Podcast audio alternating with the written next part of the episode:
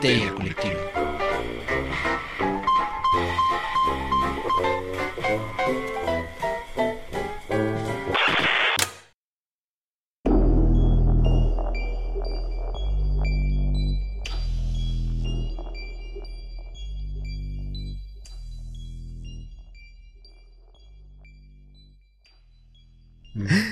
Esto es Histeria Colectiva, el programa donde Fernando Santamaría, el Dr. Braham y Ricardo Medina se sientan alrededor del círculo de invocación para abrir la caja de Pandora y volarse la tapa de los sesos platicando sobre ficción, magia, ocultismo, casos supernaturales, literatura y todo lo que tenga que ver con la cultura del horror.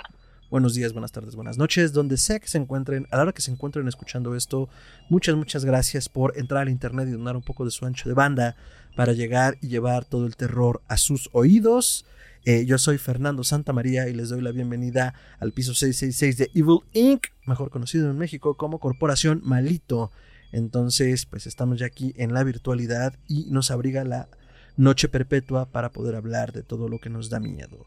Eh, si son trabajadores esenciales, muchas, muchas gracias por mantener el mundo girando. Quédense en casa, cuídense mucho y si no pueden quedarse en casa, cuídense mucho y cuiden a otros, vacúnense. Y pues cuidado con los semáforos multicolores porque pues, ya cada quien trae el semáforo que se le da la gana. Entonces pues nada, lávense sus manitas y pues ya estamos aquí. Ah, pero antes de que comencemos y presentemos el programa, quiero presentar a la mesa reñoña que se engalana hoy. Eh, de su lado izquierdo a mi derecha o izquierda, no tengo idea porque mi dislexia no me permite tenerla. Tenemos a la barba más tupida de la ciudad. Ricardo Medina, Ricardo, ¿cómo estás? Muy feliz, muy, muy contento de, de volver estar aquí. Y eh, es sorprendente que haya sido presentado yo primero que la otra barba bien tupida de este programa. Entonces, eh, pues bueno, no sé, estoy en pánico, güey, no me lo esperaba. Entonces, pues hola, saludos a todos y gracias. Bye. y abajo de la barba más tupida, la barba en entrenamiento del el buen doctor Braham. Doctor, ¿cómo está usted? Bien, bien, estoy muy bien, gracias. Este, Ahora sí que feliz de estar aquí con ustedes, feliz de tener oportunidad de volverles a traer terror a sus oídos, platicar de las cosas que nos gustan y pues qué bueno que ustedes son igual de locos y apasionados que el tema que nosotros porque ahora sí que hablamos de lo que nos gusta. Excelente, doctor. Nos gusta y nos asusta. Y al final, pero no al último, en el círculo de invocación, en esta ocasión se manifiesta un invitado muy especial, salido de las huestes autómatas y tentaculares del mundo. Está con nosotros Ugla Horrorwitz. Ugla, ¿cómo estás? Bien, bien, muy contento de estar por acá. Eh, agradecerte la invitación para, para esta grabación y pues vamos a hablar de estas cosas siniestras y raras que hay en el mundo de la ficción. Raras, raras es la palabra, sí, justo, justo. Excelente, Ugla. Ugla Horrorwitz es pensador de lo inquietante, escritor y colaborador para la revista Penumbria y para Fiction Review, el sitio mexicano de ciencia ficción, horror y fantasía. Ha publicado cuentos en distintas revistas digitales y colabora en el podcast Proyecto Apocalipsis. Escribe de autores raros de terror en triumphzeusblogspot.com. No es cierto, es Suez, mi dislexia me jugó chueco, pero ahorita va a aparecer acá abajo para que vean de qué hablo. Entonces, pues Ugla, muchísimas gracias por estar acá. Gracias a ustedes. Entonces, sin más eh, preámbulos y presentaciones y eh, chistes malos, doctor, ¿qué hay hoy en la caja de Pandora? Hoy en la caja de Pandora tenemos una de nuestras reseñoñas y es de Archivo 81. Archivo 81, la serie de Netflix, que obviamente vamos a hablar también del podcast, porque esto salió de un podcast, amigos. Cada vez es menos raro que se hagan adaptaciones a la pantalla eh, desde el audio y pues también hablaremos de las implicaciones que eso tiene como al cambiar el formato. Pero bueno, en realidad nos acabamos de chutar la serie y nos voló a varios de nosotros la tapa de los sesos y pues vamos a entrarle duro y tupido. Doctor, Archivo 81. Archivo 81, bueno, es una serie que pues ahora sí, adaptada a partir de un podcast. Vamos a tratar de darles ahorita la reseña sin spoilers así como de, oye, pero ¿de qué va? Aquí va. los dos, bueno, los dos géneros cuentan una historia de manera similar. La adaptación a televisión obviamente es muy buena, tuvo sus detalles de la, del plot que platicamos entre nosotros eh, hace tiempo cuando estábamos preparando el programa. Pero en general la historia va así, o sea, es un chico de nombre Dan Él es especialista en este, restaurar grabaciones. Me voy a ir más por la trama de Netflix. Lo contrata un señor de mucho, mucho, mucho, muchísimo dinero. Imagínense a Bill Gates, eh, emprendedor, que le dice, oye, tengo un trabajo para ti. Hay unas grabaciones que están muy dañaditas y tú eres muy bueno reparando estas cosas. Me gustaría que te fueras a mi a mi bunkercito secreto privado en medio de la nada. En el bosque, güey, sí. En el bosque, o sea, está bien. Está bonita la casa hasta eso, minimalista, sin exagerar. Pero sí, pues, en medio de la nada. Y trabajes ahí. Tienes que trabajar ahí. Las, las cintas son videocintas, están muy dañadas. Entonces, este, el material, si lo tratamos de mover, se va a romper, se va a despedazar, se va a hacer polvo. Así que necesito un especialista que me lo digitalice y te voy a pagar una brutalidad de dinero. No me acuerdo si eran 100 mil dólares, pero era una cantidad así obscena. una cantidad pendeja. Y pues dijo, ¿por qué no? Además de que, bueno, él tenía, él tiene sus propios temas con respecto a incendios y demás, entonces te quería, quería trabajar en esto, ¿no? Pero pues conforme comienza a trabajar en las cintas, comienza a descubrir que no todo es lo que parece. Ya hay cosas escondidas detrás de las buenas intenciones filantrópicas del señor Davenport que quizás superen lo esperado. ñaca, ñaca. Pero bueno, este, sí, esto es horror, así que obviamente hay algo horroroso al final del túnel. ¿Qué les puedo decir? No espero no estarles arruinando el plot. Pero está muy bien contado, o sea, la verdad, a mí me gustó mucho. Juegan muy bien contigo, juegan bien con la narración. Los hilos narrativos comienzan a, a metérsete en la cabeza de una manera bien friki. Y este, considerando que solo es una persona viendo videocintas, yo creo que si lo comparamos con las historias del famoso género found footage, que la primera fue La Bruja de Blair, la cual yo odio con odio jarocho. ¿Te mareó? No, me, mareó, casi vomité, o sea. Ay, creo que sí lo mareo. Tengo, tengo esa mala suerte de comprar boletos hasta adelante por error en los cines. Ay, no mames, sí, ya, ya me voy, bye. Entonces me tocó, me tocó ver la bruja de Blair así en la segunda fila y no. No, no, pues no, menos. No, no, sí, o sea, eh, miren, yo siento que el género fan footage es un género que ya se ha abusado mucho. Eh, investigación paranormal, ¿o cómo se llama esta? actividad. actividad paranormal es el mejor ejemplo de donde ya saltaron el tiburón y ya no da nada este género. O sea, tienes que ser muy creativo, tienes que ser muy original como para comenzarte a contar una historia usando found footage y que te meta, que te valga la pena. Eh, reseñamos, bueno, pero esto fue en el blog, una película que se llama Relic, que no está mal contada, la verdad. Uy, sí, es cierto. Este, en cuanto a cómo usar el found footage de una manera original. Yo creo que esta es mejor lograda. O sea, te cuentan una historia y cuando es necesario meterte en el fan footage, te lo explican de una manera increíble y se te llega incluso a olvidar que es fan footage, lo cual yo aprecié mucho. Pero siempre están estos cortes entre lo que está en, el, en la cinta, lo que está viendo el protagonista, lo que le está ocurriendo al protagonista, que todo comienza a hacer ecos muy interesantes. la verdad, la narración está muy buena, o sea, está muy bien contada, porque hay, eh, o sea, lo que le pasa a la protagonista en la cinta de repente hace eco con lo que le está pasando al protagonista que está viendo la cinta. Entonces comienza a ver como una sincronicidad muy rara, muy bonita.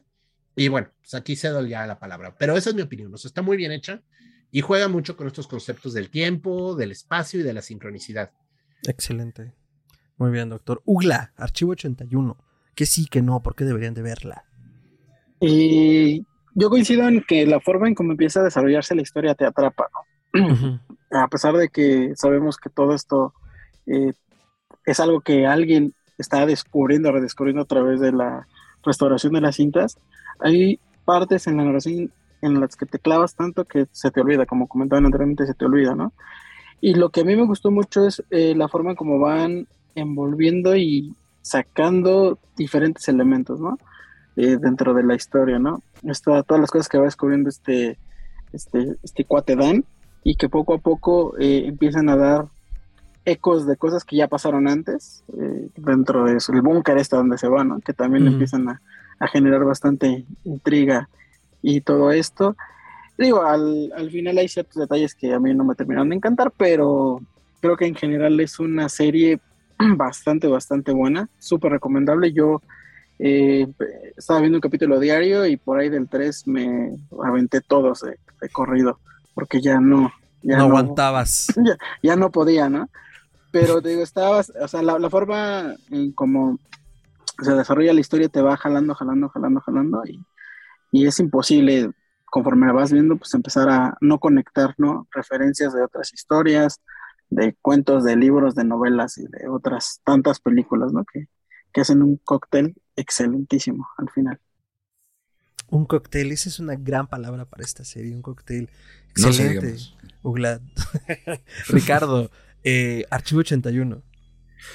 Híjole, pues qué decir que no se haya dicho ya por los expertos, pero a mí en realidad lo que me, lo que me gustó mucho es que en primera hay dos tipos de personas que van a ver esta serie y que la van a disfrutar. Los que son Dan y harían todo lo que él hizo durante la serie y los que no. Yo soy de los que no. Yo no me identifico con Dan para nada porque no es, o sea, salvo que es un nerd, fuera de eso, nada de lo que él decide yo lo hubiera decidido. Yo me hubiera ido de esa casa minuto uno. Pero es muy interesante ver cómo hacen que te identifiques con él porque tú eres él porque tú estás viendo las cintas junto con él, entonces de repente la misma intriga que siente él por estos personajes y, quiere ver cómo eh, los personajes que están dentro de las cintas este, mm, se desarrollan, tú también, y si empiezas a sentir eso, entonces de repente es como, sí, bro, tú y yo, güey, tú y yo, vámonos juntos por esta historia, así podemos, llegamos al final. y para mí fue un reto porque durante los ocho, son ocho... ocho episodios, ¿no? durante los ocho, episodios estuve cagado me, morí de miedo en los ocho ahí al fin, pero no, es este, este miedo masoquista porque quieres seguir viendo y quieres saber cómo acaba. Pero, pues bueno, este, en general me, me gustó mucho la serie, a pesar de que me asusté bastante. Entonces sí, está muy chido. Excelente. Pues voy rápido con esto para que cerremos los sin spoilers y nos vayamos duro y tupido. Eh, Archivo 81, efectivamente, como, como dice Ugla, es un cóctel de tantos tropos, de tantas historias. Yo creo que se enmarca en general como dentro del género weird del horror cósmico, pero dentro de su, estructura general abreva de muchísimos otros libros, cuentos, historias, autores. Y aunque claro que tiene fallas, y creo que también pasa mucho por la migración del formato de podcast al formato de tele, que se pierden varias cosas en el proceso, eh, lo logra bastante bien. O sea, justo antes de grabar esto en la tarde platicaba con algunos colegas escritores y escritoras y me decían es que no me atrapó porque no le compro a los personajes esto y esto y esto y esto. Y creo que es parte de lo que se perdió del podcast a la tele, ya hablaremos de eso más tarde, porque pues eh, eh, hay que pensar esto y lo dije en nuestra reseña de Duna que fue la película donde el doctor también compró boletos hasta adelante en una pantalla IMAX. Entonces tenía que balconearlo, no me lo iba a guardar. Pero bueno, eh, Duna eh, nos reenseña a ver cine, nos deja que el cine nos cuente con las imágenes la historia. En el caso del podcast, pues nos tienen que contar la historia con sonidos, nos tienen que mover. O sea, tenemos que movernos con los personajes, porque si tenemos un narrador omnisciente que todo lo sabe, eh, que nos cuenten y nos expliquen de más las cosas, que es de lo que pecan Marvel y otras producciones, pues lo hace menos interesante. Entonces creo que el formato tele a lo mejor no acabó de aprovechar su propio formato para contarnos las cosas y tal vez nos explicó de más y ahí fue donde perdimos un poco, porque los personajes, además de no identificarnos con ellos, o sea, esta chica Pendras todo el tiempo se la pasa angustiada. Entonces, eh, como que esa angustia constante nos mantiene aquí que al final al personaje como que ya no se la compras. No porque actúe mal, creo que las actuaciones son increíbles. También el diseño sonoro que le hacen a la serie es increíble en muchos momentos. O sea, a mí me sacó unos buenos sustos nada más de que me generaron la tensión en el ambiente. Y dijo, su pinche madre. Y eso ya es difícil de lograr cuando, primero, creemos que lo hemos visto todo. Y segundo, cuando en esta segunda época dorada del horror hay tantos clichés mal aprovechados. Y que creo que esta serie aprovecha todos los clichés bastante bien. porque claro, es un cliché. Pero el chiste es saberlo usar bien. Digo, por algo es cliché. Pero en el momento en el cual le puedas dar un buen ritmo, que creo que sí tiene, pues ya a mí me engancha algo, algo de esa naturaleza. Entonces, es gran sci-fi, es gran horror para mí. Y bueno, eh, creo que Archivo 81 es algo que les puede interesar si les gusta como toda esta parte del el ocultismo, los cultos siniestros, este, las historias de reivindicación o el horror a través de una historia familiar y la ciencia ficción. O sea, creo que si esas son las cosas que a ustedes les gustaría entrarle o le entran, Archivo 81 es una gran opción que tiene Netflix. Y antes de que pasemos a los spoilers, eh, normalmente lo que hacemos aquí pues es cerrar esta parte y empezamos la siguiente sección Entonces les pediría que den su calificación y sus redes para que puedan seguirlos si alguien está terminando en este momento esta parte del podcast. Entonces, doctor, eh, calificación y redes. Bueno, eh, yo le doy em, nueve cintas quemadas de 10. Este, me parece bien lograda, me parece que es un buen esfuerzo por Netflix. La verdad espero que sigan haciendo este tipo de productos, porque ese es el punto, ¿no? Se acepta que tiene defectos, yo no los voy a listar ahorita, pero aprecio que hayan hecho el esfuerzo por adaptarla, porque la historia vale la pena. No mucha gente iba a oír el podcast, este, hasta que yo vi la serie comenzaba a oír el podcast, entonces sí es como un... Eh, es importante que esto se transmita. Eh, mis redes me pueden localizar en Twitter como Chuntaromelquisedec, esto es arroba chuntarome, ahí me pueden encontrar, ahí comparto todas mis debrayes, mis locuras.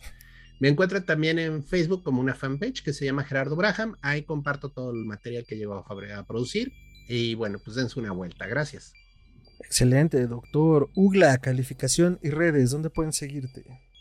Y bueno, yo uso principalmente Twitter, que es ahí donde subo mis lecturas, las cosas que voy viendo. A veces eh, pongo las películas que voy viendo en, mis tweets. Eh, comparto temas, bueno, libros, eh, muchas portadas que voy descubriendo. Algunas las tengo físicas, otras las encuentro en, el mundo de Internet. Y la arroba es u-horrorwits, eh, y ahí pueden seguirme. Y yo le voy a poner eh, 8, 8 de 10, porque sí tuvo unos aspectos al final que a mí no me terminaron de, de, gustar. De hecho, siento que ya en, en, la parte final se cae un poquito, se cae por, por ciertos detalles y ahí que, que tú comentabas hace rato, ¿no? O sea, sobreexplican y hay cosas que intentan materializar, que eso hace que tú digas, no, por favor. Y digo, también hay, que tener presente, digo, eh, lo voy a comentar más al rato, ¿no?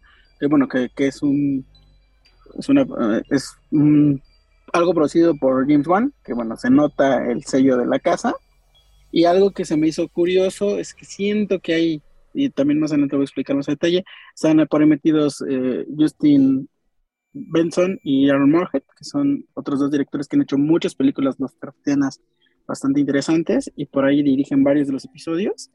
Y siento que al final quieren meter mucho de lo que ellos hacen, pero como que no les sale. Entonces, esos son mis argumentos.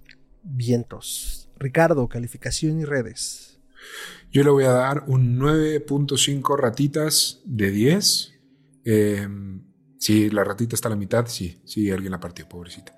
Pero este, la verdad es que me gustó mucho. Como yo, yo la verdad es que, eh, como ustedes saben, no soy el más ávido consumidor del horror de la mesa. Sin embargo, creo que ya he consumido algunas cosas gracias a estos caballeros y gracias a este proyecto, este podcast. Eh, y a mí la verdad es que me cae muy gordo el susto gratuito, el jumpscare de la nada. Me, me, me encabrona bastante que me espanten por nada. Esto me espantó con una gran recompensa, güey. O sea, agradecí que me hayan asustado tanto. Entonces, me gustó mucho. Creo que es un gran proyecto de Netflix. Creo que eh, sí hay más allá de esos, este, el exorcismo diabólico que sale en Cinépolis o esta nueva que acaba de salir de El Jack in the Box. No, hay horror chido, hay horror chingón y creo que este es uno de esos proyectos. Entonces, si tienen Netflix, vayan a verla ya. Excelente, para ya no cortarle Ah, tus redes sí las dijo, ¿no? Ah, arroba Tiranosaurio Rix en, Twitter e Instagram y arroba Musicronautas Podcast es el hermanito de Histeria Colectiva, el hermanito musical, el rockero, el punk. Entonces, bueno, no el punk, pero sí el rockero. Entonces, este, vayan a seguir ese podcast también. Gracias, doctor. Te juro que ya las tengo tan automáticas que las oí y siempre se me olvidan. Entonces, no, no, de los dos no se hace uno. Eh, bueno, mi calificación, duro y al punto. Yo le doy nueve ídolos de 10. Eh, justo ya entraremos eso, ya lo hemos explicado mucho, más bien lo hemos dicho mucho, que tiene sus detallitos cuando se cae, que me pasó lo mismo con 30 monedas, pero bueno, ya hablamos de 30 monedas en nuestra reseña, eh, porque creo que está muy bien logrado y pues al final también estos detalles de los que hablamos, pues no está exento, no es perfecto. Eh, aquí muchos de aquí escribimos, sabemos que es complicado, sobre todo cerrar las historias, entonces pues bueno, modo pasa pero dentro de todo, pues es de lo mejor logrado hasta ahora, además por Netflix en el horror. Eh, entonces, pues eh, creo que son nueve muy bien merecido y muy bien puesto. A mí me pueden encontrar como arroba mantrasay, eso es con la tiene doble al final, arroba mantrasay en todas las redes. Y a Historia Colectiva Podcast lo pueden seguir en historiacolectivapodcast.com, en arroba podcast histeria en Facebook y en Twitter, y en Instagram como podcast.histeria. Y pues nos pueden hacer sugerencias, añadiduras, comentarios a cualquiera de nuestras redes, a nuestro inbox o a historiacolectivapodcast.gmail.com. Entonces, pues ahí también nos pueden sugerir cosas que podamos ver, reseñar, leer, escuchar. También digo, aquí siempre hablamos de, películas y series, pero en realidad el espacio de reseñas está abierto para todo. Ya hablamos en un momento de Laird Barron y de, su antología La hermosa cosa que nos espera a todos. Entonces, bueno, eh, siempre estamos abiertos a escuchar sus sugerencias. Y terminando esta sección sin spoilers, doctor, ¿qué sigue? Spoilers, spoilers, spoilers. Spoiler alert. Ahora sí nos vamos a ir como hilo de media. Y si algo no hizo sentido hace rato y se decidieron quedar para ver si vale la pena, o si ya la vieron y comentarla con nosotros, pues nos vamos duro contra el muro. Y entonces, eh, partiendo plaza, Ugla, archivo 81, con spoilers, que sí, que no, que no nos gustó, por qué deberíamos de verla. Eh, y pues cuéntanoslo todo. Pues a mí me gustó mucho, digo, cómo comenzaron la historia, este tema de la bueno, lo que va ocurriendo es que, bueno, el buen Dan va descubriendo que hay eh, todo esto es con el fin de ver qué pasó con esta chica con Pendra, qué, qué pasaba en su vida, porque ella se, dedica a investigar lo que sucedió en un edificio, en un condominio, y nos empiezan a soltar poco a poco que en el condominio pues han pasado cosas siniestras y maquiavélicas a lo largo del tiempo, ¿no? Digo, al final, casi al final nos develan pues que ha habido varios incendios, pero nos van dando estos ápices de, acontecimientos siniestros que han ido ocurriendo. Y desde ahí empieza un poco el tema con... A ratitos yo pensé que se iban a ir por el lado folk horror, como de algo que, que, está ahí. Eh, digo, a ratos también pareciera que nos van a hablar de, una casa embrujada, pero al final, pues, eh, la serie se va hacia algo que a mí me encanta, que es una película maldita, ¿no? Lo que va descubriendo Dan a través de las cintas es que, y por ahí del capítulo 6 me parece, cuando hacen, hacen una sesión de medium, eh, empiezan a ser muy incisivos en una película que, que uno, alguien ahí vio y que empieza a, a la historia a girar muy en torno de, de, esta película maldita, ¿no? Entonces, ya cuando empezaron con eso, pues a mí me terminó de atrapar porque es un tópico que a mí me gusta bastante. En algún momento escribí un artículo de películas malditas que era, quiero complementar porque hay muchísimas más referencias, ¿no?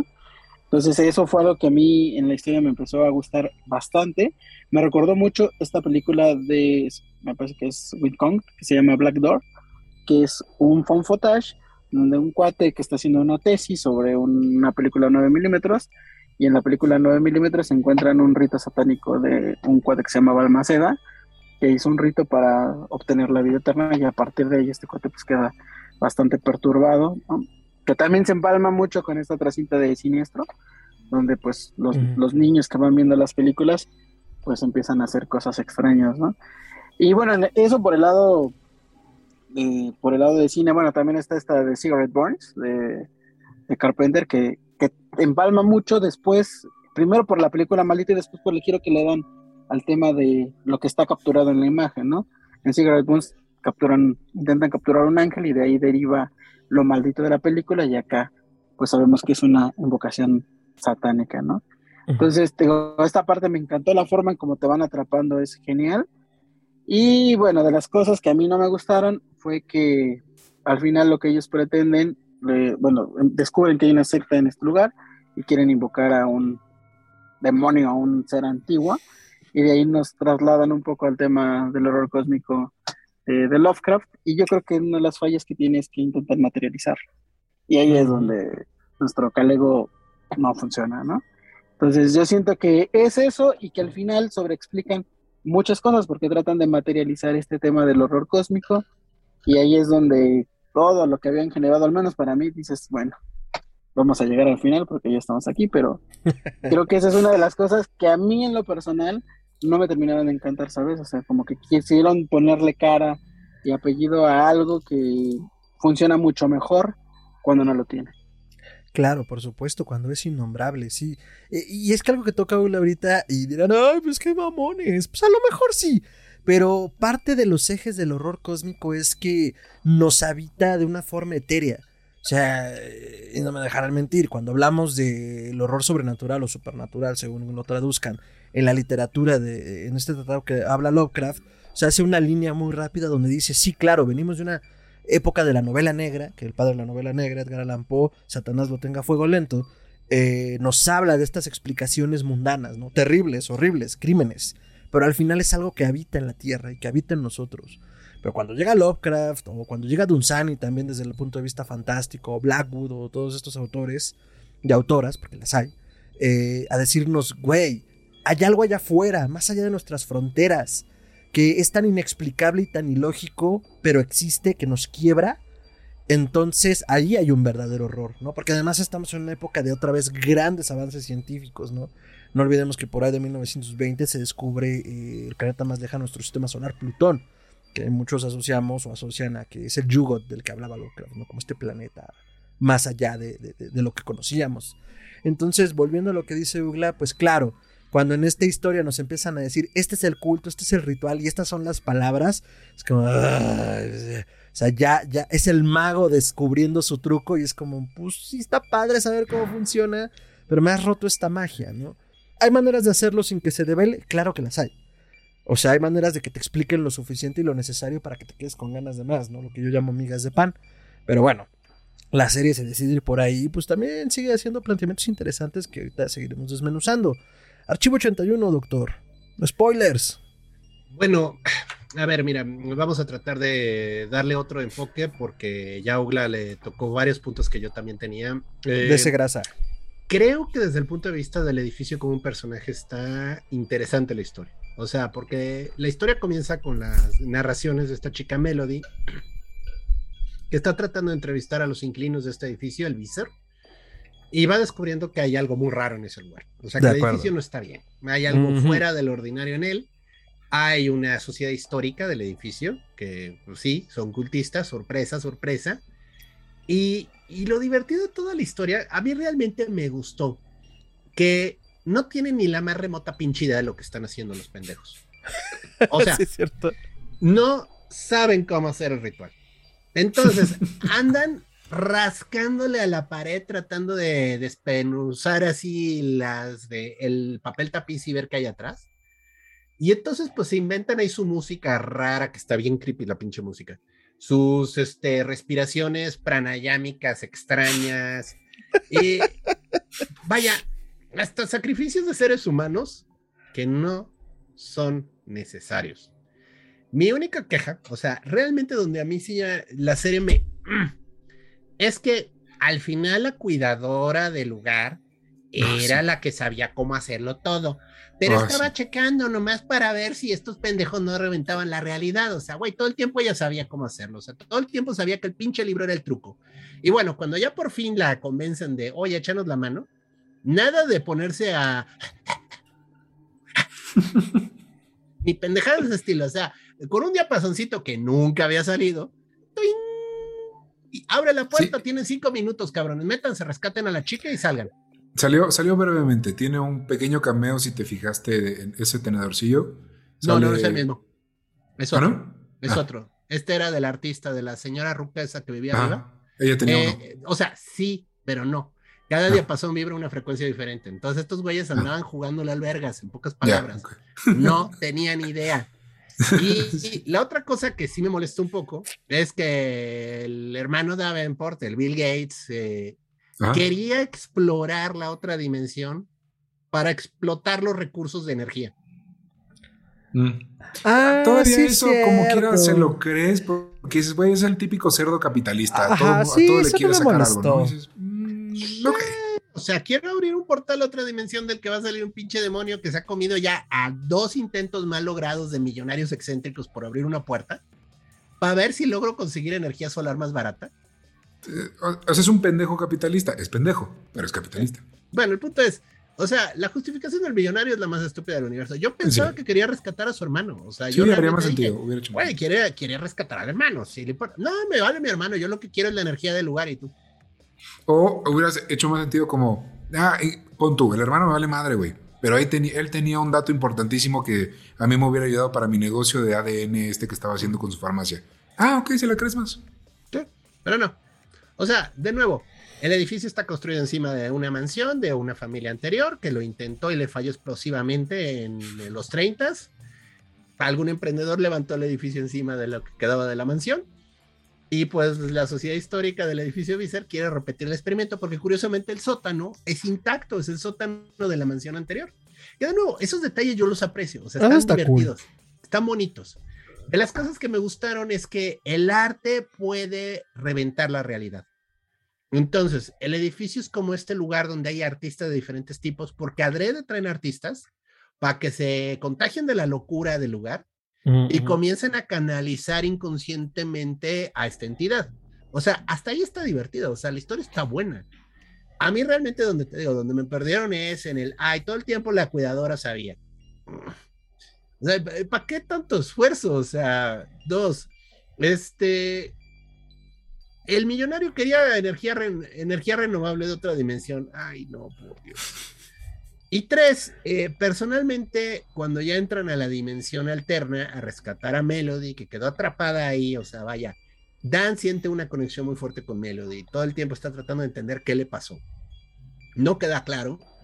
Termina en ese momento parte de los capítulos de ya, ya, ya rescaté todas las cintas, no queda claro qué ocurrió ah, es que hay otra cinta, pero ese momento de la revelación de la otra cinta a mí me encantó, está muy bien logrado. No, y además el formato en el que lo ponen, ¿no? Es que fíjate que es una cinta de audio pero como se graba con este juguete de Fisher Price que solo se hizo en este periodo de tiempo, entonces sí se puede decodificar como video, ¿no? Porque si lo pones como audio es puro ruido.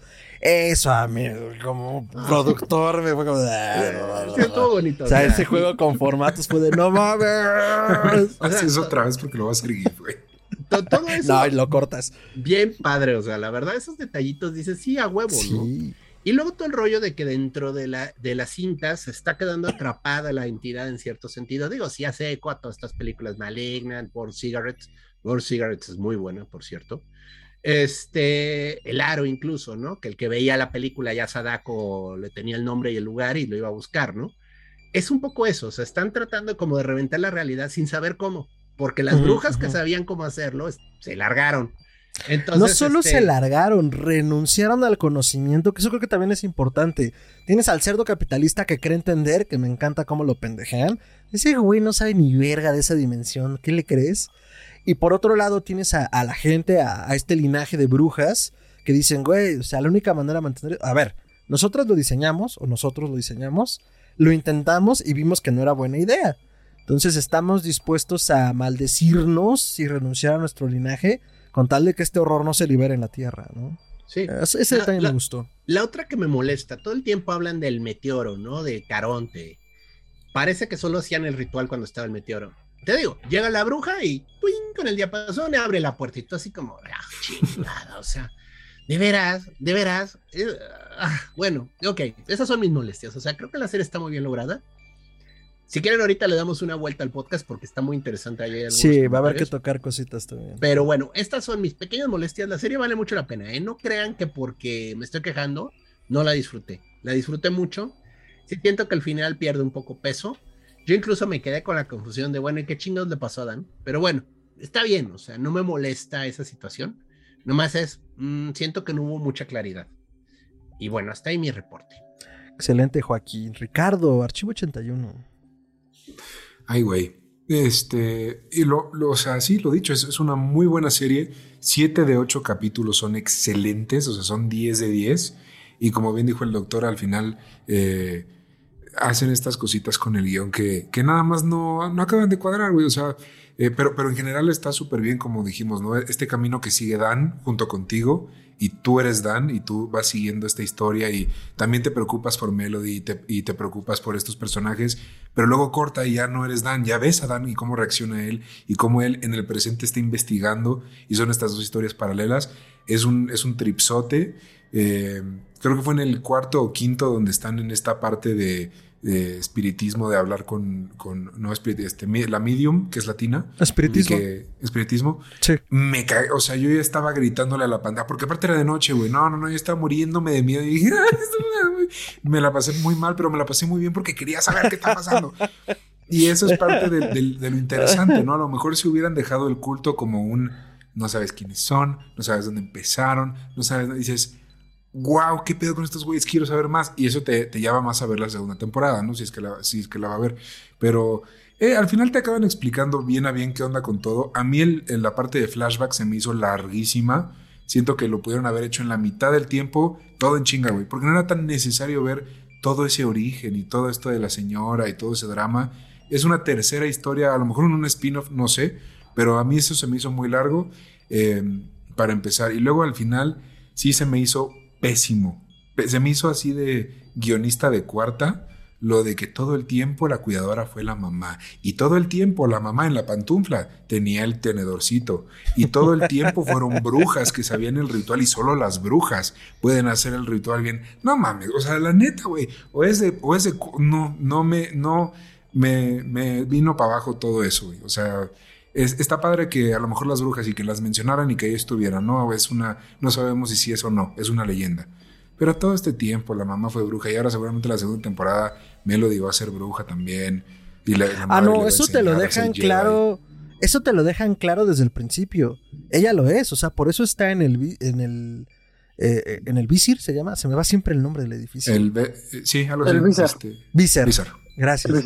En el Visir, ahí te lo dejan claro, o sea, sí es una y Mark tiene la esperanza de que con esa energía y ese poder, porque además yo lo veo como una bondad, o sea, entiendo esta parte como de, ah, ya hacen su ritual, pero creo que es eso, es como, mira el pendejo hombre blanco queriéndose apropiar de las cosas para vibrar bonito, en este caso, traer una entidad de otro cosmos, y, y ve cómo lo explota en la jeta, porque no solo no sabe y no pertenece a una tradición de la que se quiere apropiar, ni siquiera se esfuerza por tratar de hacerlo como debe de ser. Es como, entonces si doy tres piretas e invoco a Azazel, Azazel se va a manifestar a través de este dildo de obsidiana. True story. Esto pasó. Entonces. Eh, el elemento no venía al caso, güey. Lo pudieron haber resuelto de alguna otra manera. Ella tiene que ser la elegida. Ok, que sea la elegida. Pero véndemelo de otra manera, no a huevo de es que vino de un linaje de brujas y las brujas son las primeras que pudieron hacer este ritual, entonces por lo tanto, porque su mamá sí sabe. Ay, no, güey. Pero bueno, esa fue, esa fue mi, queja. Esa y que al final hacen un tipo de puppet, moped. Era un moped ese no sé qué era o con qué lo hicieron, pero está espantoso, güey. Que sí dije, ay, no sé, mamón. Eh, me hubiera encantado que se quedaran las pantallas, que fuera una sombra, que fuera de pantalla en pantalla y como todo ahora es digital puta, no puedes escapar de él porque está en todos lados. Ah, pero no, tenía que ser un pinche moped que estuviera atrás de la ventana haciéndole. Estás muy molesto, güey. Eh, de hecho, eso que, acabas de, eso que acabas de comentar es bien interesante porque hay un cuento de una escritora que es muy buena, se llama Gemma Files, que se llama Esto que ves solo son pedazos de mi muerte, que escribió una novela que se llama Experimental Fin, que el cuento está conectado con la novela y habla justamente de que descubren en ciertos videoclips contemporáneos que hay un güey que aparece. Hay un güey que aparece desnudo y haz de cuenta, acaban de grabar un nuevo videoclip famoso y sale ese güey. Y se van a ver una película de los años 20 remasterizada y sale ese güey. Y luego se encuentran, o sea, empiezan a buscar y se empiezan a dar cuenta, para no darles mucho spoiler, aunque ya les di bastante, es un güey friki que está metido en este mundo del cine independiente, de, poder experimentar como productor, y que ese güey encuentra la forma de volverse inmortal a través de la imagen. Wow. Y conecta, y ese pedo lo conectan muy bien con Experimental Film. Incluso comparten personajes. De hecho, la forma en cómo está escrito el cuento es, está bien chingón porque empiezan con interrogatorios, empiezan con chats de, a la creepypasta, con, con, con chats de, foros de internet. Eh, o sea, la historia está poca madre. Y, justamente entra, entra con este tema de soy un ente. Eh, nunca te lo aclaran realmente si ese güey lo descubrió o por accidente se metió, pero empiezan a encontrar este, este, este, este tipo de cosas, que eso es algo que siento que no lo explotan tan chido en, en archivo porque de repente las imágenes en la estética de repente como que sí te sacan de onda, pero cuando le dan esta, esta forma de moped depredador bebé, dices, güey, o sea, en la época, en la era digital tienes un chingo de herramientas para crearte un efecto más mamalón y que realmente dé más miedo, ¿no? A mí esta parte donde entran a la otra dimensión y, los, em, y, y ese güey los empieza a perseguir y dices, ya, güey, neta, ahí para mí es donde, donde pierde un chingo de cosas, ¿no? Sí. y otro detalle curioso que yo sí lo conecté y, está mal que lo conecte porque la serie lo debería de explicar es lo que pasa con Dan. Sea, lo que ellos al final es que eh, ella regresa y ese güey viaja en el tiempo. Yo cuando revisé, eso lo hacen mucho, este, digo, este Justin Benson de Armorhead en su película de Resolution, que no sé si, si ya la hayan visto, echen un ojo, porque juegan mucho con el horror Lovecraftiano eh, siento que se enfocan mucho en este cuento de los lobos de Tíndalos, donde las paredes no tienen esquinas y puedes jugar con el tiempo. y estos güeyes lo hacen muy bien. Entonces yo siento que como que la tirada, y te digo, es curioso porque los últimos episodios no los dirigen ellos.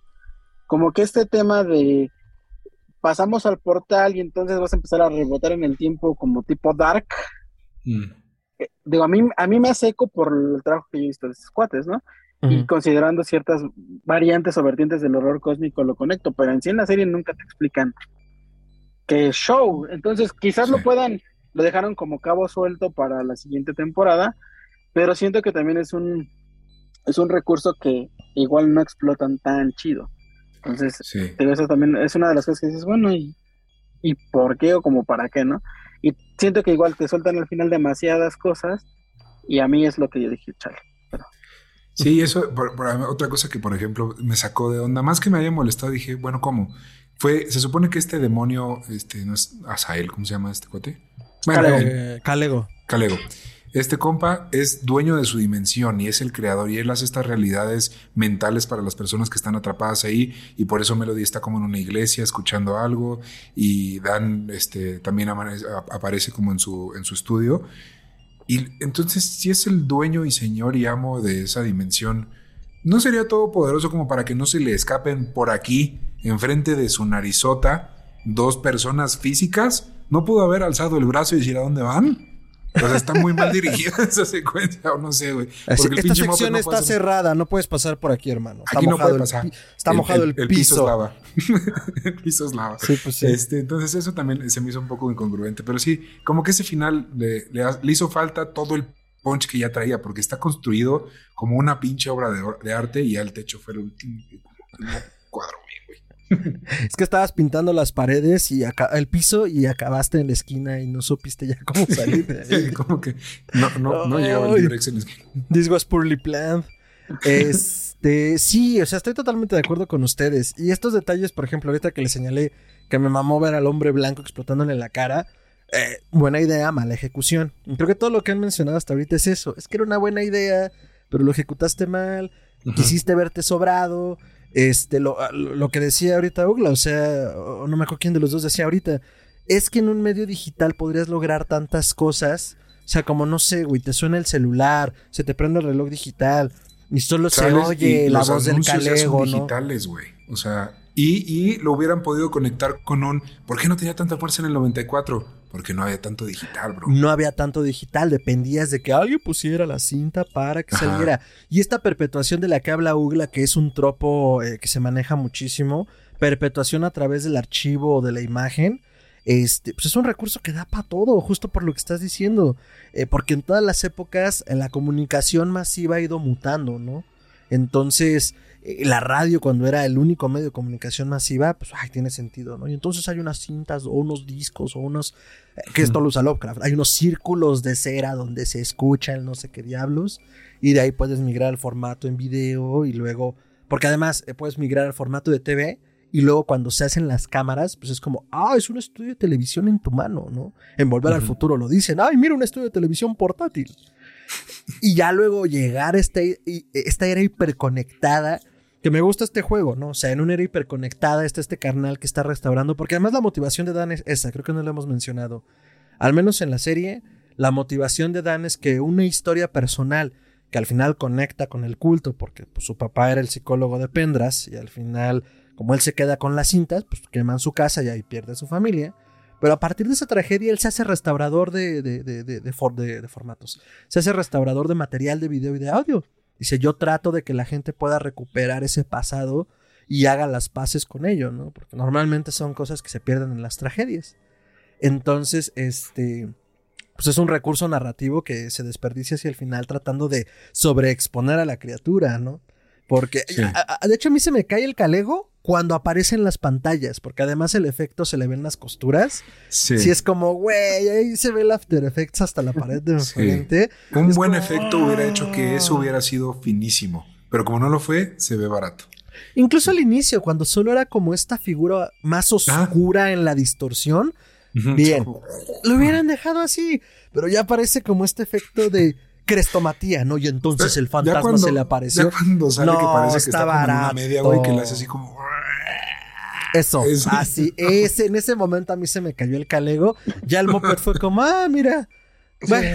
El efecto Sadako, ¿no? Que está muy bien logrado en la película en la 1 porque sale y está todavía como en blanco y negro, o sea, está bien impresionante porque se ve, se ve, se ve borroso, o sea, se ve con estática el fantasma cuando te sale. Está chido. Vaya, y vaya, ¿cuántos años tiene el aro? O sea, ese efecto práctico que hicieron en ese momento, qué tan difícil, pero bueno, ok, ya nos quedó claro, odiamos al villano, odiamos al monstruo.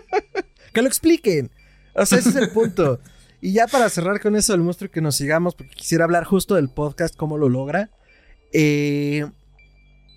Ay, se me fue la... Ah, ya. Hay un, hay un libro que se llama The Age of Lovecraft, que es una compilación de ensayos, la edad de Lovecraft. Y ya lo recomendado en otros podcasts por otras razones. Pero es que tiene un ensayo en particular que habla de Alien. O sea, toda esta onda de Ridley Scott adaptando el horror cósmico y, cómo se logra o mal en las secuelas. Pero dicen algo importante. O sea, el asunto es que cuando explicas al monstruo, o sea, pierde toda su fuerza o sea, ya cuando sabemos de dónde viene el alien, que es un arma biológica, que los ingenieros, bla, bla, bla, bla, bla, toda la fuerza del alien en la 1, que solo es como, güey, llegamos a un planeta y algo infectó a este cabrón y ahora nos está matando a todos en nuestra casa del horror 2.0 en el espacio. Eh, pues no importa el origen del alien, lo que importa es que es una fuerza de la naturaleza imparable, imbatible, insobornable y que no va a detenerse hasta que los mate a todos, ¿no? Y bueno, luego se encuentra con otra fuerza de la naturaleza que es este eh, Ripley, pero eso es otra historia. Y aquí entonces el Calego pierde fuerza por eso. Porque entonces, exacto, ya no dicen. Y entonces en esta dimensión donde las mecánicas de la energía. Ya, güey, ya, o sea, ya me perdiste. O sea, eso en términos narrativos es muy mala idea. Oye, pues, antes de que te vayas al podcast, dale, dale, hay, dale, dale. Hay, un tópico que a mí me parece interesante y que no lo explotaron tan chido y es lo del papá de Dan. Porque el papá de Dan es de esta corriente de Jacobo Greenberg, de estos psicólogos que estudian sucesos paranormales y que hace artículos científicos sobre estos pedos de eh, abducciones que no son abducciones. te te puedes chutar este libro de Patrick Harper, el de la realidad daimónica, que estudia que las mm. apariciones de la Virgen tienen muchas similitudes con cuando se le aparece a alguien un alien. Y todo este tipo de abducciones, ya sean religiosas o ufológicas, comparten ciertas características. Entonces, eso me hace bastante interesante y siento que no lo explotan tanto, porque como no están en una embarrada de, ah, sí, mira, tu mi papá, tu papá hacía artículos eh, de cosas este, paranormales y por eso conoció a, esta, a Pedra, por eso la estaba estudiando y por eso la quería proteger, ¿no? Que te digo que es, que es mucho de lo que en el documental de Jacobo Greenberg me encanta, ¿no? Porque hablan de un caso real de un cuate que pues hacía esas cosas de manera formal y que también lo retoman mucho en una serie que se llama Undone, no sé si la han visto, que está en Amazon Prime, que igual es de un psicólogo que tiene a su hija y empieza a darse cuenta que su hija pues tiene esta, esta como poderes, como dones, y empieza a estudiarlos desde el punto de vista de la ciencia formal. Entonces juega mucho con la psicología y la parapsicología, por así decirlo, y se enfocan mucho en, este tema de chamanes, este, mm. Líderes religiosos, eh, linajes medio extraños con, con brujiles, ocultismo, pero lo estudia desde el punto de vista de, ok, güey, aquí está pasando algo donde hay emisión de algún tipo de energía, y esa emisión de algún tipo de energía no no es normal, hay que estudiarlo desde el punto de vista psicológico, aunque el enfoque ya no sea tan psicológico. Y siento que ahí, que ahí se pierde un poco y eso también hubiera sido un tópico bastante, bastante explotado. Claro, yo, creo que lo van a explotar en la segunda temporada, porque al final nunca te acaban de explicar qué onda con, con aquel incendio. Entonces, a lo mejor se van, o sea, lo exploran un poquito más, pero a mí se me hace muy interesante eso, ¿no? Como un psicólogo que se dedica a algo tan inestable como la mente dice, bueno, y si de por sí no puedo con lo mío y ahora y si me dedico a aquello, y ahí es donde truena todo, ¿no? Eso es más interesante. Sí, no, la, verdad. Sí, no, la verdad es que eh, yo no lo había visto así. O sea, más bien me parecía más como una onda de se topó con esto. Pero ahorita que lo mencionas, no tiene mucho más sentido lo otro. Porque él contactó a, Davenport en primer lugar. Porque era como, oye, si le está pasando a, Pendras esto, tienes toda la razón. Y dejar por, dejar por la verdad, solo había leído el fuego, el fuego, creo que es el fuego secreto de los filósofos. Sí.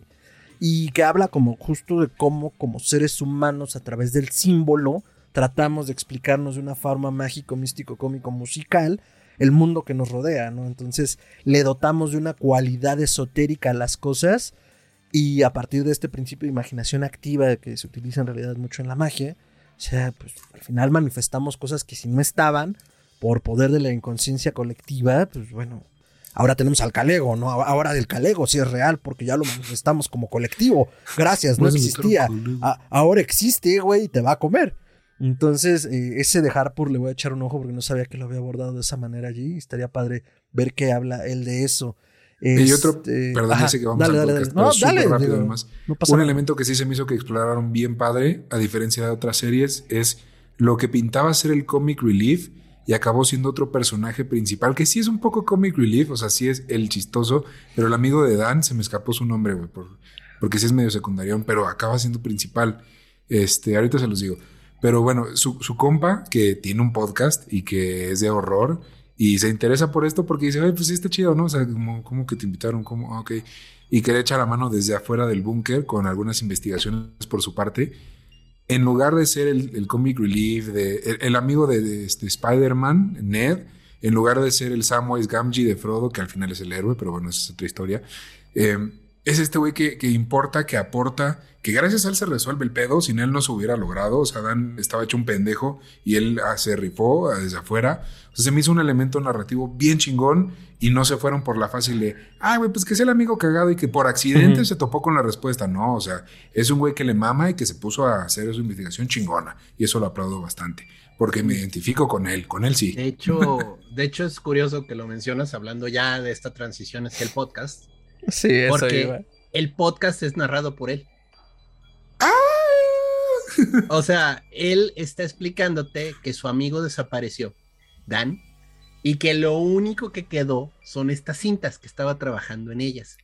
Ok. Entonces, eh, es curioso porque es como el, el on-off de la narración y casi siempre termina, bueno, los primeros, yo alcancé a leer los primeros cinco, casi siempre terminan con él, oigan, ayúdenme, todavía seguimos sin saber nada de Dan, ah, estamos tratando de encontrarlo. Estoy publicando estas eh, cintas porque parece que es la única evidencia que nos puede ayudar a localizarlo. Si lo ven, si lo localizan, por favor, este, comuníquense a tal y hasta da el eh, arroba del podcast. Está muy mm. gracioso porque rompe mucho esta pared de la ficción. La cuarta pared. Y, y digo, es gracioso porque no sé si sea el mismo, o sea, vaya, si sea el mismo actor, si sea la misma voz. Soy muy malo luego para identificar eso, pero está muy gracioso, o sea, porque aquí es al revés, te le están contando desde el amigo, que lo único que tiene son las grabaciones de él restaurando las cintas, porque ni siquiera bien, bien. Eh, bueno, podcast. Este, Archivo 81 en realidad es un podcast que se puede escuchar en, inglés, en este, Spotify, en diversas plataformas, estoy seguro. Ya tiene como cinco o seis temporadas, o sea, no sé en qué direcciones se vayan, porque yo la verdad solo alcancé a escuchar los primeros cuatro episodios. Son como diez de la primera temporada, que es esta historia que se adaptó a Netflix. Puede que hayan tomado elementos de las otras temporadas para como complementar. Cuando tú dices, ay, es que qué flojera que se meten con la narración de los 30 cuando tratan de invocar a Calego la primera vez, puede que sea uno de los episodios del podcast, pero de más adelante. Ya. Porque, porque sí se ve uno que dice un viaje al pasado. Y entonces es como, son como dos episodios chiquititos de lo que ocurrió entonces, ¿no? Entonces, yo creo que los que hicieron el guion agarraron ahora sí que todo lo que ya se había presentado de Archivo 81 y de ahí armaron. Trataron de armar un hilo conductor entre todo, ¿no? Y les quedó muy bien, o sea, yo lo que les reconozco, porque sí está de no seas llevado, el diseño sonoro. O sea, la verdad, mis respetos al cuidado que le ponen al micrófono, al audio, a los efectos prácticos de sonido. Es técnicamente una radionovela muy bien hecha. Y mira, yo no soy experto ni soy editor de audio de la gran ciudad, pero tengo amigos que tengo amigos que sí se dedican a eso. Saludos a todos allá de, del equipo de psicofonías, Eric Nina. Y yo sé el dolor de Tanates que es hacer estas cosas. O sea, pero, ¿viste cómo le valió madre que acabo de hacer la producción de la marca de la bestia de Roger Kipling que pueden escucharlo aquí mismo en YouTube o en Spotify? Sí. Gracias, güey. Gracias, salud. Ah, bueno, chingo a mi madre. Saludos. Saludos. Saludos, Fer, ya sabes. O sea, porque todo lo demás muy bien, sí, tienes toda la razón. Las viejas producciones de psicofonías eran puro músculo y eh, no sé ni siquiera cómo lo lográbamos, pero fue maravilloso. Pero, ¿viste cómo despotricó? Está bien, está bien. La peña señal así. Corazoncito chueco. Nomás le faltó a ellos que sí lo hacían bien. Sí, esos cuates míos que sí sabían. No, ¿cómo creen? O sea, no, lo que quiero decir es, vaya, Psicofonía se especializó en adaptar relatos sonoros. Sí. Eh, ganaron incluso una beca del FOCA con la cual estuvieron haciendo todo esto. Correcto. Eh, y aún con dinero, era un dolor de cabeza. O sea, el talento creativo, las voces, la edición de audio, edición sonora, efectos especiales, música de fondo que no tuviera derechos de autor, narraciones, este, e, es, y es impresionante el esfuerzo que hicieron aquí en Archivo 81, o sea, la verdad me llama la atención lo bien hecho que está, porque hasta cuando están hablando, o sea, hay momentos en los que está probando si el micrófono funciona y, y efectos tan prácticos como que el micrófono no jala. O sea, y tarden en ajustarlo, que vaya, ustedes cuando estamos aquí a veces preparando el setting para grabar, pasa, o sea, estamos nosotros, a ver, a ver, habla, habla, sí, como que, oye, no te oigo, a ver, o sea, esas son tarugadas que le dan, una le dan un realismo a la narración, pero muy interesante. O sea, son cosas del día a día. ¿Y, ¿Y, es original de Spotify o es de otro lado? No, no, no es un original. Y de hecho, ahí les van varias cosas del podcast. Eh, la primera es que, al menos de entrada, la primera temporada de la serie se da muchas licencias. O sea, toma de base algunas cosas, pero ahorita está rayando, más bien entra en esta cosa de lo que comparten la serie y el podcast. No, es el nombre. Ah, ok. No está mal logrado, y de hecho, o sea, en general, no encuentro otra palabra, por favor, no me, no me tilden de mamón, pero el etos de la serie es lo que comparte con el podcast. o sea, la, la esencia. Meñique, o sea. el etos. Ese es nuestro sonido de, de, risa pretenciosa, Ugla. Entonces, eh, la esencia de la serie y del podcast sí es la misma. O sea, el horror cósmico, el sci-fi, todo esto de lo que ya hablamos pero el podcast sí lo lleva a otro lado. Y de hecho yo, chambeando el otro día, haciendo otras cosas, me aventé la primera y parte de la segunda temporada sin darme cuenta. Y lo lleva a otro lado. Que si lo llevan hacia allá, aunque sea aún así, se va a poner muy interesante cómo lo adapten. No les quiero spoiler el podcast porque se pone muy loco, muy, muy loco, sobre todo con Dan. De repente despierta, no les voy a decir cómo despierta, pero bueno. Ay, no, Sí, no, está cabrón donde despierta después en realidad. Pero el punto es, eh, los valores de producción son muy buenos. La verdad es que al principio a mí se me hacía como un poco plano. Dije, güey, y el diseño sonoro. Y después me caen el hocico a cachetadas polleras porque como, güey. Y es que es eso, Gerardo, justo lo que acabas de decir. Cosas tan simples como está fallando el micrófono que te llevan a la escena están contándote la historia con audio, porque es un podcast. o sea, claro, o sea, te dan, te dan movimiento, ¿no?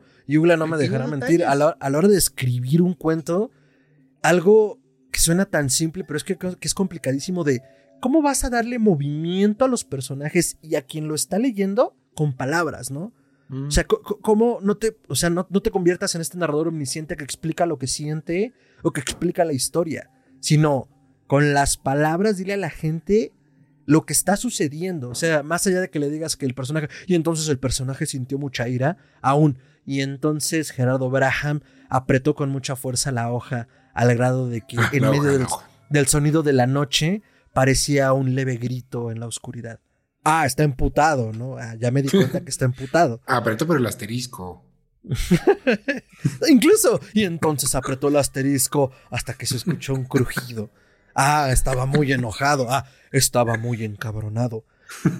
Archivo 81 logra hacer eso. Te lleva a la atmósfera, como lo hacía Psicofonías, digo, es que nuestra referencia más cercana cuando estábamos produciendo Psicofonías era cine para ciegos. El plan era que cerrara los ojos y con los valores de producción que tenía, en ese momento Psicofonías y ahora hay muchos podcasts que lo tienen, hay muchos podcasts que no, pero hay muchos podcasts que hoy se están produciendo que son verdaderas aventuras sonoras. Bueno, eh, creo que el podcast de Archivo 81 logra hacer eso, ¿no? Un audio relato muy bien logrado y que cuando ya también pasa toda esta onda de que tienes que escuchar el otro mundo. Uy, güey, yo lo escuché con audífonos, lo tenía en un volumen relativamente decente. Y tres Y ahí, hijo de su... Y más allá de que también pues, sí me lastimó un poco, más allá de eso era como, uy, hijo, que su puta, que estoy oyendo, güey. Porque aparte lo estaba oyendo a las 3 de la mañana. Entonces sí, sí. Me ah, no, es que también tú, hermano. O sea, yo lo estoy planeando escuchar, pero de día, en un parquecito con gente, güey. No mames, tú a las 3 de la mañana. En Six Flags. de la bruja. en Six Flags. No, jamás vuelvo a Six Flags. Entonces, este, así con el podcast y, y, no sé, Ugla, ¿tú lo, lograste escucharlo? ¿Le has dado una oportunidad o apenas vas a eso? No, apenas voy a eso. Apenas, pero este, digo, no, creo que la única serie que, he consumido que sé que viene en podcast es la de Lore. Lore fue de los primeros que logró pasar la pantalla. Y digo, y después hicieron todo un consorcio porque ya hay libros y hay un montón de cosas, ¿no? Alrededor de, de, ellos, ¿no? Pero sí, digo, tengo planeado echármelos, yo creo que ahora, mientras trabaje, me los voy a ir los voy a ir oyendo para ver qué tal. Digo, porque creo que sí tiene elementos muy chidos. Digo, este tema del terror cósmico da para un montón de cosas.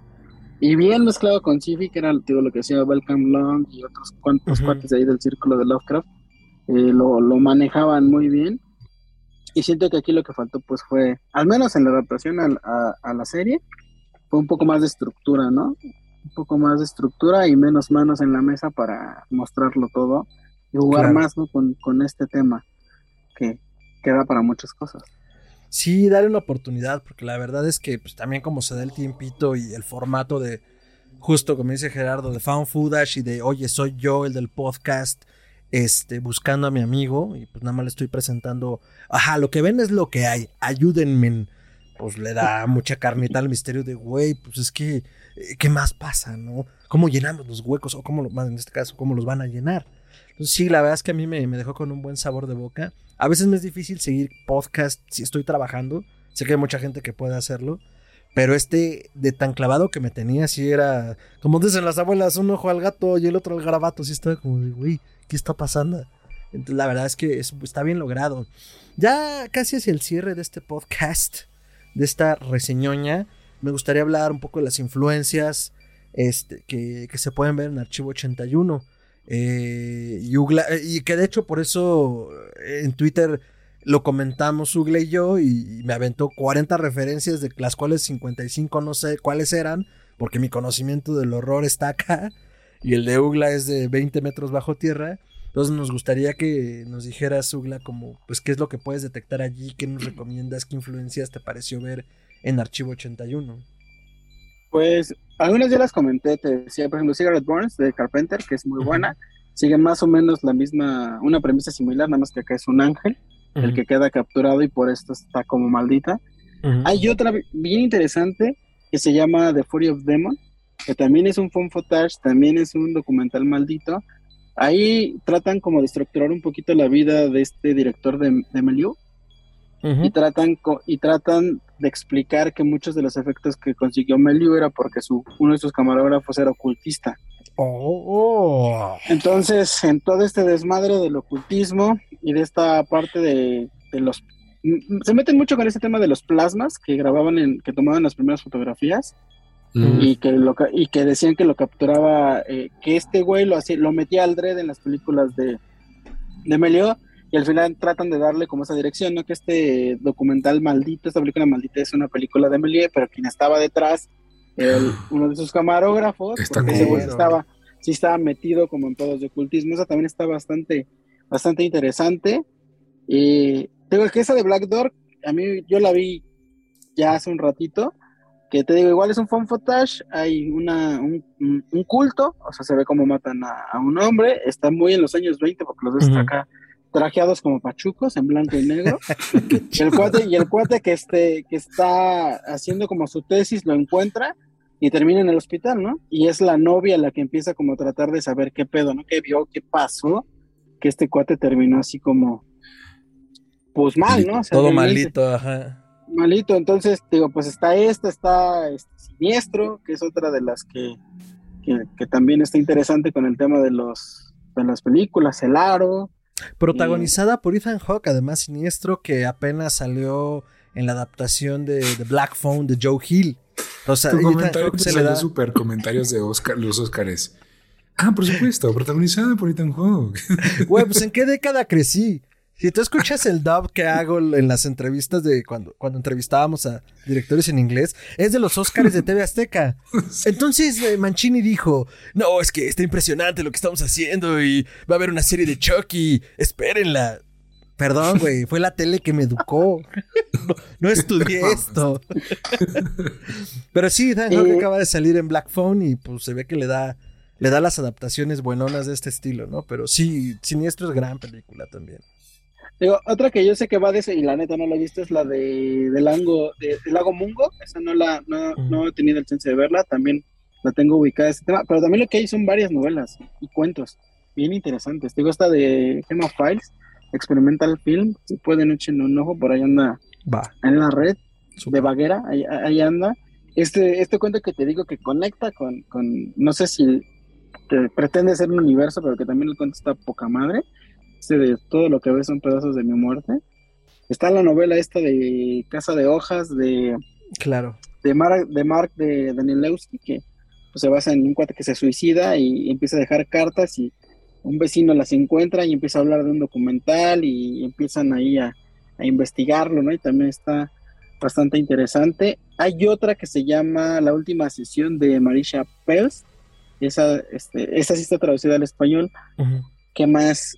Pues hay varios cuentitos que andan por ahí sueltos. Hay una novela de, de Ramsey Campbell que se llama Imágenes Malditas, que igual retoma esta película de este tema de la película perdida, una de Todd Browning, y terminan encontrando un rito folk horror en, en Yorkshire, Inglaterra. Está chido. Este, digo, hay varios cuentitos también por ahí que, que dan para, para el tema de la película, te digo, y, y bueno, en la vida real pues hay mucho lo que le llaman este cortometraje perdido o cromática perdida, que son todas estas películas de las que solo quedaron los pósters porque pues, terminaron desaparecidas. O sea, que sabemos que existieron, hay registro y todo, pero no hay el formato, no, está físicamente, ¿no? Y pues, ahí andan. ¿O se quemó?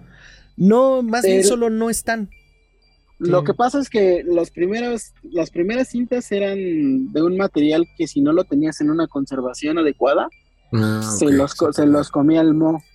Entonces, o se quemaba muy fácil, ¿no? También o se quemaba muy fácil. Nitrato de plata, creo era. Eso, ajá. Entonces hay un Ahí vino, Ahí vino el, incendio de. El incendio de. ¿Fue Universal o Paramount? Pero uno de los Universal. dos perdieron un chingo de, de Universal. Fue y Universal. perdieron un chingo de pelis. Sí, pues hay una muy famosa, ¿no? La de London After Midnight. Que sobreviven fotos, pero nadie tiene la cinta. Oh. Y de hecho, de esa hay una novela que se llama justamente así, Londres después de medianoche, que la agarran como toda esta, toda la historia, toda la leyenda de London After Midnight, la hacen en una novela, ¿no? Mm. Pues te digo, ha sido un, es un tema como muy recurrente. Muchos la van por como este tema de la película que no existe, perdida, que la ves y te vuelves loco. y pues de ahí te puedes, que de ahí te puedes conectar a un montón de cosas como libros, ¿no? En lugar de de verlo lo lees, ¿no? Como el Necronomicon o el, Rey Amarillo de Chambers y cosas así, ¿no? Pero siento que, por ejemplo, quien lo explota muy chingón es Gemma Files.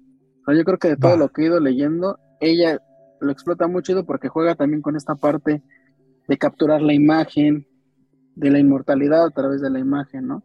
Que es también otra de las cosas que retoma muy chido H81, ¿no? O sea, como que esto que decían, ¿no? Que, que decíamos al principio, ¿no? De que es que la tienes que ver porque la única forma de que, de que encontramos la forma de regresar es viéndola para que este güey se manifieste, ¿no? Entonces, te digo, hay, hay, hay bastantes. Yo por ahí en Penumbra escribí un artículo, digo que este lo voy a meter a, a corrección porque, bueno, lo voy a corregir, lo voy a, a, meter más cosas que, que, he ido encontrando, lo hice hace como dos años. Entonces ya hay una lista de más películas, más novelas, más cuentos y que van apareciendo, digo, o sea, yo me encuentro un artículo de estos en inglés o en internet y lo leo, ¿no? Y, y lo que es cagado es que siempre hay más cosas. Hay alguien que ya leyó o ya encontró algo más, entonces es irlo, pues irlo metiendo, pero digo, a mí me gusta bastante el tema. Entonces, sí hay mucho material. Y bueno, digo, del horror cósmico, eh, hay un autor ahorita que me gusta mucho que se llama Eugene Taker, que tiene un libro que se llama Pesimismo Cósmico, que justamente habla de este, de este tropo de Lovecraft que, que rompe el antropocentrismo, que heredó el cuento de terror de los victorianos y del gótico y que lo pone como la insondable nada de la presencia del hombre en el universo. Y este cuate juega con eso, pero desde el punto de vista filosófico. O sea, empieza a jugar con el pesimismo, agarra muchas cosas de Cioran y empieza a escribir acerca de eso, ¿no? O sea, la insignificancia de mi presencia como humano, pero agarrando todos estos elementos que en su momento le, le legó Lovecraft. Muy chido. también, si quieren echarle un ojo, eso también está bastante bueno. Tiene ese de pesimismo cósmico y tiene un, tiene tres, un tomo de tres ensayos que habla sobre el horror y la filosofía. Entonces, va a encontrar ocultismo, filosofía, películas, cine, chamanismo, un montón de cosas ahí y están bastante, bastante interesantes también. Pero tengo que cuando empezó, cuando lo empezaron a meter este, este tema de Calego es inmortal y lleva un chingo de tiempo ahí y, la energía y todo ese rollo, dices, madre, no, o sea, da para muchas cosas como para que terminen haciendo al bebé depredador vale madre, ¿no? Es que podría ser tan etéreo, es como, güey, incluso es la dimensión. O sea, Calego es la dimensión. No, no, no es un, o sea, obviamente es consciente y si es, es un dios, pero es el espacio. O sea, somos tan diferentes que tú entras y es una dimensión ese güey. Sí, pero bueno, Netflix y me imagino el Riders Room tratando también de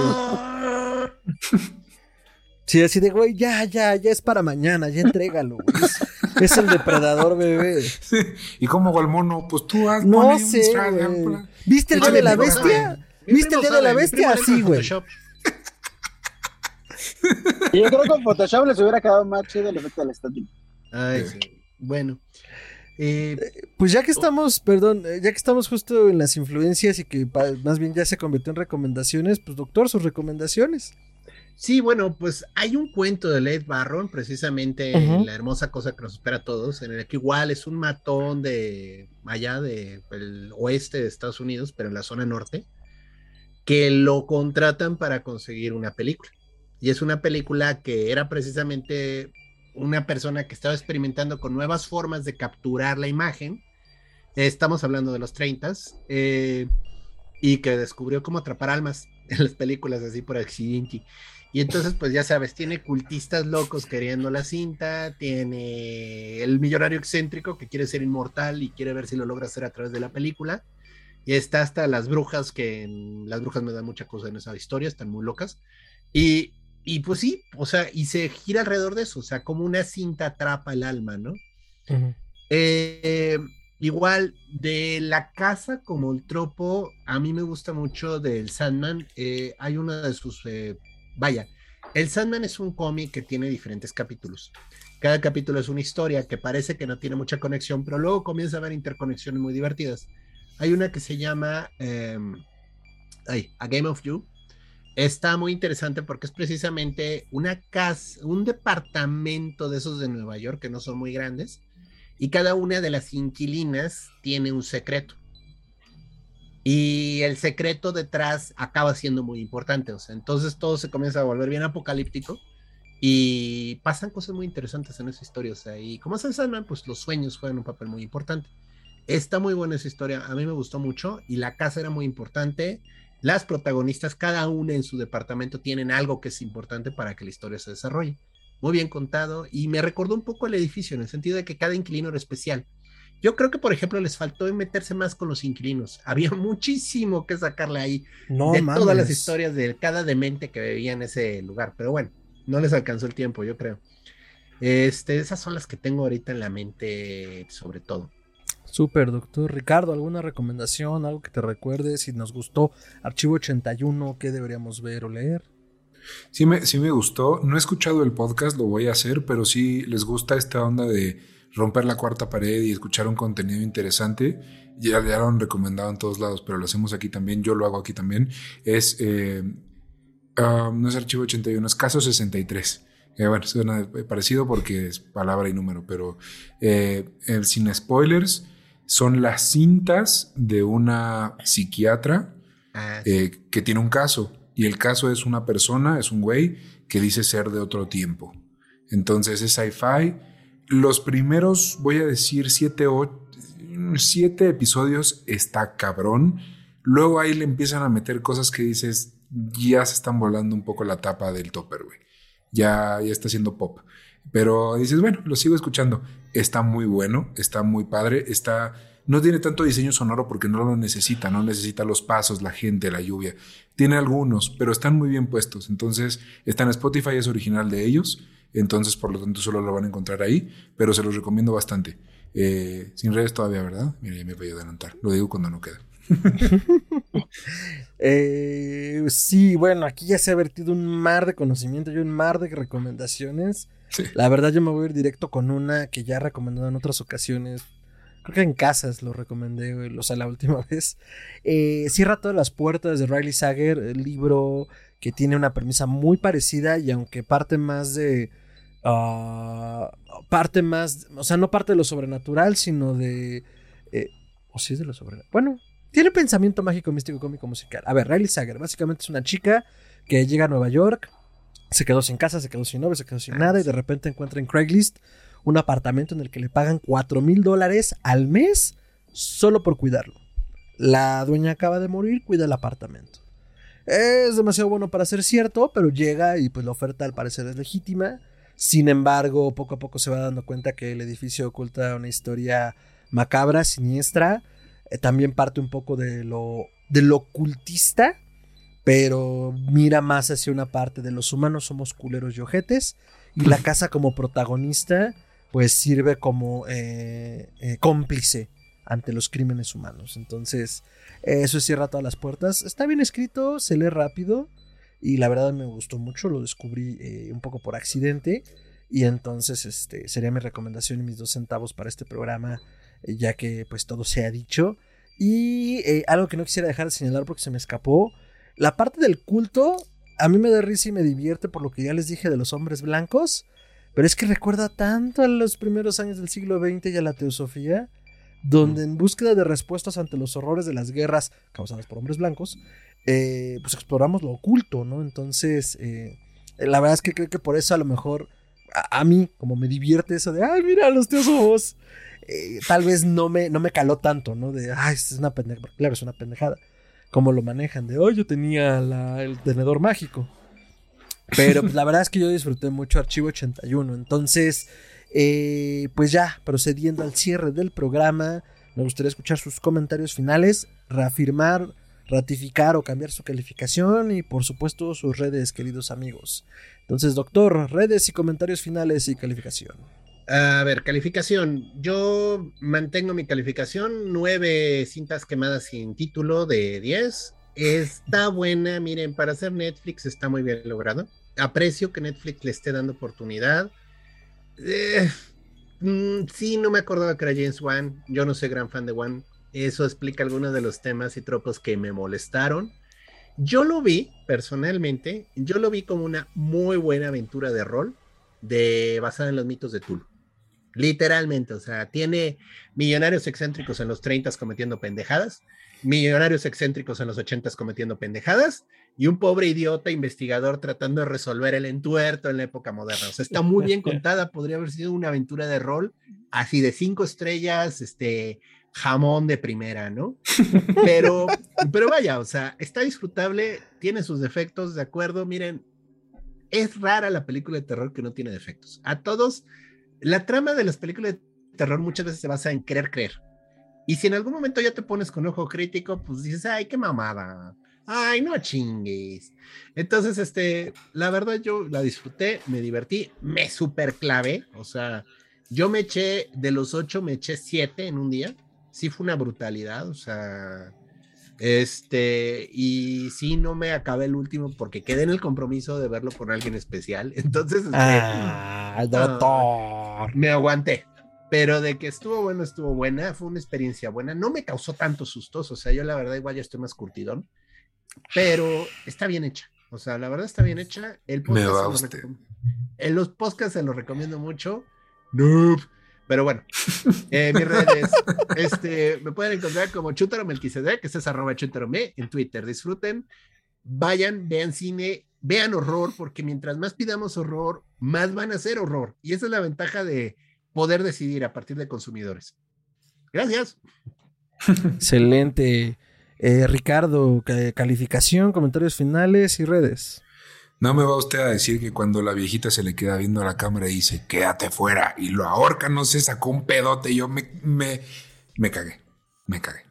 No, pero está verga la secuencia. Yo sí me cagué y grité, y luego cuando la latina agarra y se... eh, Pero Ese bueno, momento sí me causó Sí, también. no miedo, sino ay, qué desagradable, ay, qué desagradable, ay, qué Ay, qué desagradable. asco. Sí, sí está, sí está muy heavy ese, ese momento. Este, yo mantengo mi calificación y todo, digo, a pesar de que creo que nos enfocamos un poco en lo que no nos gustó, pero también todo lo demás sí nos gustó y creo que tienes que verla para apreciarlo. Entonces sí vayan, sí vayan a consumirla. Este, los queremos mucho. Eh, pues sí, yo mantengo mi 9.5. A mí me encuentran en Twitter e Instagram como arroba tiranosaurio Rix y el hermanito musical de Histeria Colectiva que se llama Musicronautas Podcast. Está así en todos lados, Spotify, YouTube, eh, Instagram, Twitter, Facebook, en todos lados así. Así que vayan y también denle una oportunidad y suscríbanse también y ahí nos vemos. Excelente. Eh, Ugla, calificación, comentarios finales, redes y en qué andas. Pues, ah, yo sí mantengo mi 8. Digo, sí está bastante buena, véanla, neta, véanla. les juro que les va a atrapar los, los primeros capítulos. La van a disfrutar un montón. Ya después, dependiendo qué, qué expectativas les genere, va a ser las emociones que, que lleguen al final. Pero sí, véanla, vale mucho la pena. Yo creo que de Netflix es de lo mejorcito que he visto de horror últimamente. Y bueno, eh, les comentaba yo en redes sociales estoy como arroba u-horrorwits. Ahí pueden encontrar las cosas que voy leyendo, este, lecturas, libros, películas, datos interesantes, frikis. Ahí los vamos poniendo. Y bueno, eh, tengo con otros amigos el proyecto eh, de otro podcast, el Proyecto Apocalipsis. Ahí igual platicamos de horror, nada más que no solo es cine, hablamos de series, cine, libros, eh, novela gráfica y temas curiosos. Igual también nos gusta el de Braille, conectar cosas. Y ahí quizás le metemos un poquito más de historia porque tenemos a Gerardo Lima, que es una persona que conecta muy bien temas religiosos, mitológicos, todo con respecto al, al terror. Entonces igual los pueden encontrar en Spotify como Proyecto Apocalipsis, ahí por si se quieren dar una vuelta. Y pues ya. Excelente, Ugla, qué chido, qué chingón. Entonces somos los primos raros de los podcasts. Eh, saludos y shout out al buen Gerardo Lima, que también ya estoy planeando traerlo por acá, a, a quien le digo de cariño Don Megaloceros, porque tiene su, su novela en dos partes de Megaloceros y bueno, eh, el señor, ahora sí que él sí le dicen en la esquina el venao, y no porque traiga cachos, al menos no esos. Entonces, este, búsquenlo, busquen también la obra del buen Gerardo, busquen a Proyecto Apocalipsis, denles mucho amor horroroso y seguro vamos a hacer pronto otro crossover con algunos de los miembros del proyecto Apocalipsis y pues a ver si nos invitan a su cripta, pues también andaremos por allá hablando Claro, de claro. chisme cachetón. Excelente, Don Ugla. Muchas, muchas gracias. Eh, comentario final mío. eh, creo que es una gran serie, está muy bien lograda. Dentro de lo que se ha mandado de podcast a tele, no sabré decir si es lo mejor, porque para serles honesto, ni he escuchado ni he visto Lore, que fue la primera que lo hizo como en gran formato. Entonces, este, no, no sabría decir si es lo mejor que se ha hecho, pero lo, lo está bien logrado, es atractivo, te engancha, trae de todo. Si no has visto el horror y te espanta todo como a Ricardo, pues ahí está, es una buena recomendación para entrarle y espantarse rico, rico, no a lo güey. Mm, si ya son más experimentados y veteranos como el buen Ugla o como el buen Doctor, pues también tiene sus elementos chidos. Y pues, la verdad es que está re buena para febrero, mes del amor y la amistad, para empiernarse, para comer algo rico y para después del susto el arrumaco. Entonces es algo muy padre para ver con alguien especial. Y la verdad es que si no le han entrado al horror o al sci-fi en, en, televisión, es una gran entrada. Está muy bien balanceado y los va a dejar con ganas de más. Yo mantengo mis este, nueve calegos de 10, mis nueve botargas del depredador de 10. Eh, la verdad es que le quité ese punto por esa cosa extraña verde del final también. Y porque se pasan de explicarnos cosas eh, habladitas cuando pues nos lo pueden explicar con imágenes o incluso dejarnos con la duda como ya no lo mencionamos, lo voy a dejar aquí colgado para la gente. Las espirales también muy junjitas del final creo que son un buen toque y bueno, pues tiene ahí elementos sabrozones. A mí me pueden encontrar como arroba mantrasay, eso es con y doble al final en Facebook, en Instagram y en todas las redes sociales en realidad. Y a Histeria Colectiva Podcast lo pueden seguir como Histeria Colectiva Podcast en todas las redes, arroba podcast histeria en Twitter y en Facebook, y como podcast.histeria en Instagram. Ricardo ya me regañó y me dijo que porque no están unificadas, y pues es que en Instagram bloqueé el otro usuario sin querer, porque Instagram dijo, es ilegal lo que estás haciendo, y me bloqueó el username. Entonces, bueno, ni modo, es podcast.histeria. También nos pueden contactar por histeria colectiva podcast.gmail.com y en eh, arroba y en histeriacolectivapodcast.com ya estamos dando la actividad también del sitio para que puedan encontrar más contenido de horrors en sus oídos y allí en sus ojos en el sitio. Eh, y pues nada, Ugla, muchísimas gracias por acompañarnos, por aceptar la invitación con esta premura, pero había que salir Archivo 81 ahorita que está el hervidero. Y pues esperamos tenerte pronto en la cripta de histeria para hablar de más horror. Muchas, muchas gracias por acompañarnos. Gracias a ustedes. Doctor Ricardo, audiencia, muchísimas gracias por llegar hasta acá. Y pues nada, nos vemos en la siguiente emisión.